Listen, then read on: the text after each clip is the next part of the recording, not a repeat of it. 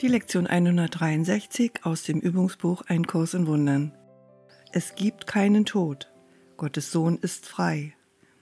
Der Tod ist ein Gedanke, der viele, oft unerkannte Formen annimmt.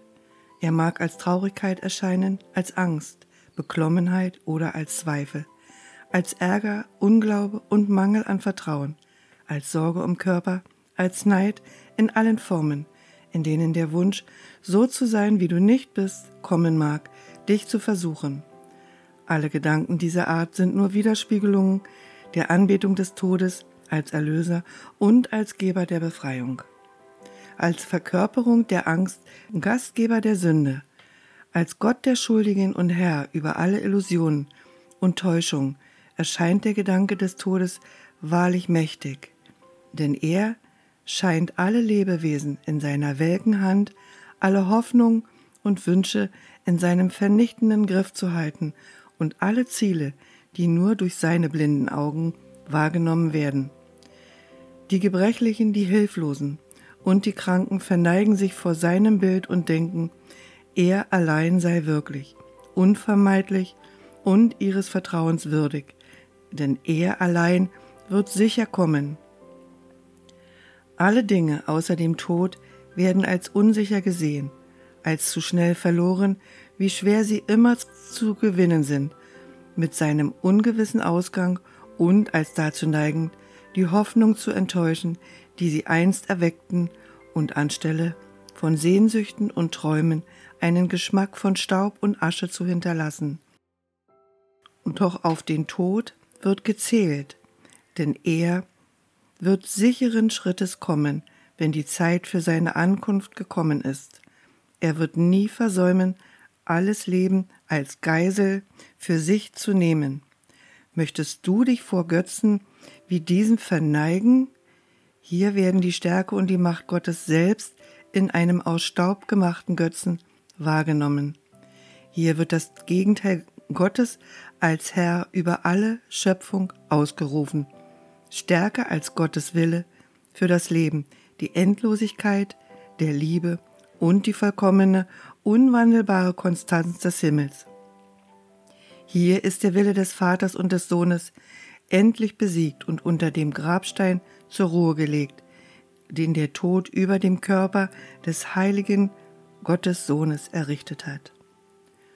Unheilig in der Niederlage ist er zu dem geworden, als was der Tod ihn haben wollte. Seine Grabinschrift, die der Tod selber schrieb, gibt ihm keinen Namen. Denn er ist Staub geworden. Sie lautet nur, hier liegt ein Zeuge dafür, dass Gott tot ist. Und dies schreibt der Tod wieder und wieder, während ihm seine Anbeter die ganze Zeit zustimmen, indem sie mit der Stirne auf dem Boden niederknien, flüstern sie voller Furcht, dass es so ist. Es ist unmöglich, den Tod in irgendeiner Form anzubeten und dabei einige wenige Formen auszuwählen, die ihr nicht lieb und teuer sind und die du weiter meiden möchtest, während du noch an die übrigen glaubst. Denn der Tod ist total. Entweder sterben alle Dinge oder sie leben und können nicht sterben. Kein Kompromiss ist möglich. Denn wieder sehen wir hier einen offensichtlichen Standpunkt, den wir akzeptieren müssen, wenn wir geistig gesund sein wollen. Was einem Gedanken völlig widerspricht, das kann nicht wahr sein, es sei denn, dessen Gegenteil stellt sich als falsch heraus. Die Idee vom Tode Gottes ist so grotesk, dass er sogar den Wahnsinnigen schwerfällt, sie zu glauben. Denn das setzt voraus, dass Gott einst lebte und irgendwie umkam, offenbar von denen getötet, die nicht wollten, dass er überlebe. Ihr stärkerer Wille konnte über den Seinen triumphieren, und so wich das ewige Leben dem Tod, und mit dem Vater starb auch der Sohn. Anbeter des Todes mögen voller Angst sein, und dennoch können Gedanken wie diese furchterregend sein. Wenn sie sähen, dass es nur das ist, was sie glauben, wären sie augenblicklich frei. Und das wirst du ihnen heute zeigen. Es gibt keinen Tod. Und wir entsagen ihm jetzt in jeder Form, zu ihrer Erlösung und auch zu unserer eigenen. Gott hat den Tod nicht gemacht. Welche Form auch immer er annimmt, muss daher Illusion sein.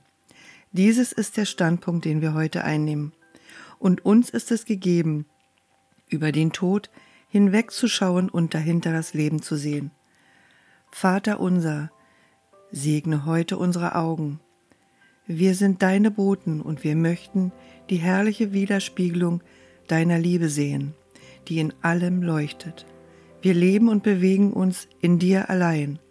Wir sind von deinem ewigen Leben nicht getrennt. Es gibt keinen Tod, denn der Tod ist nicht dein Wille.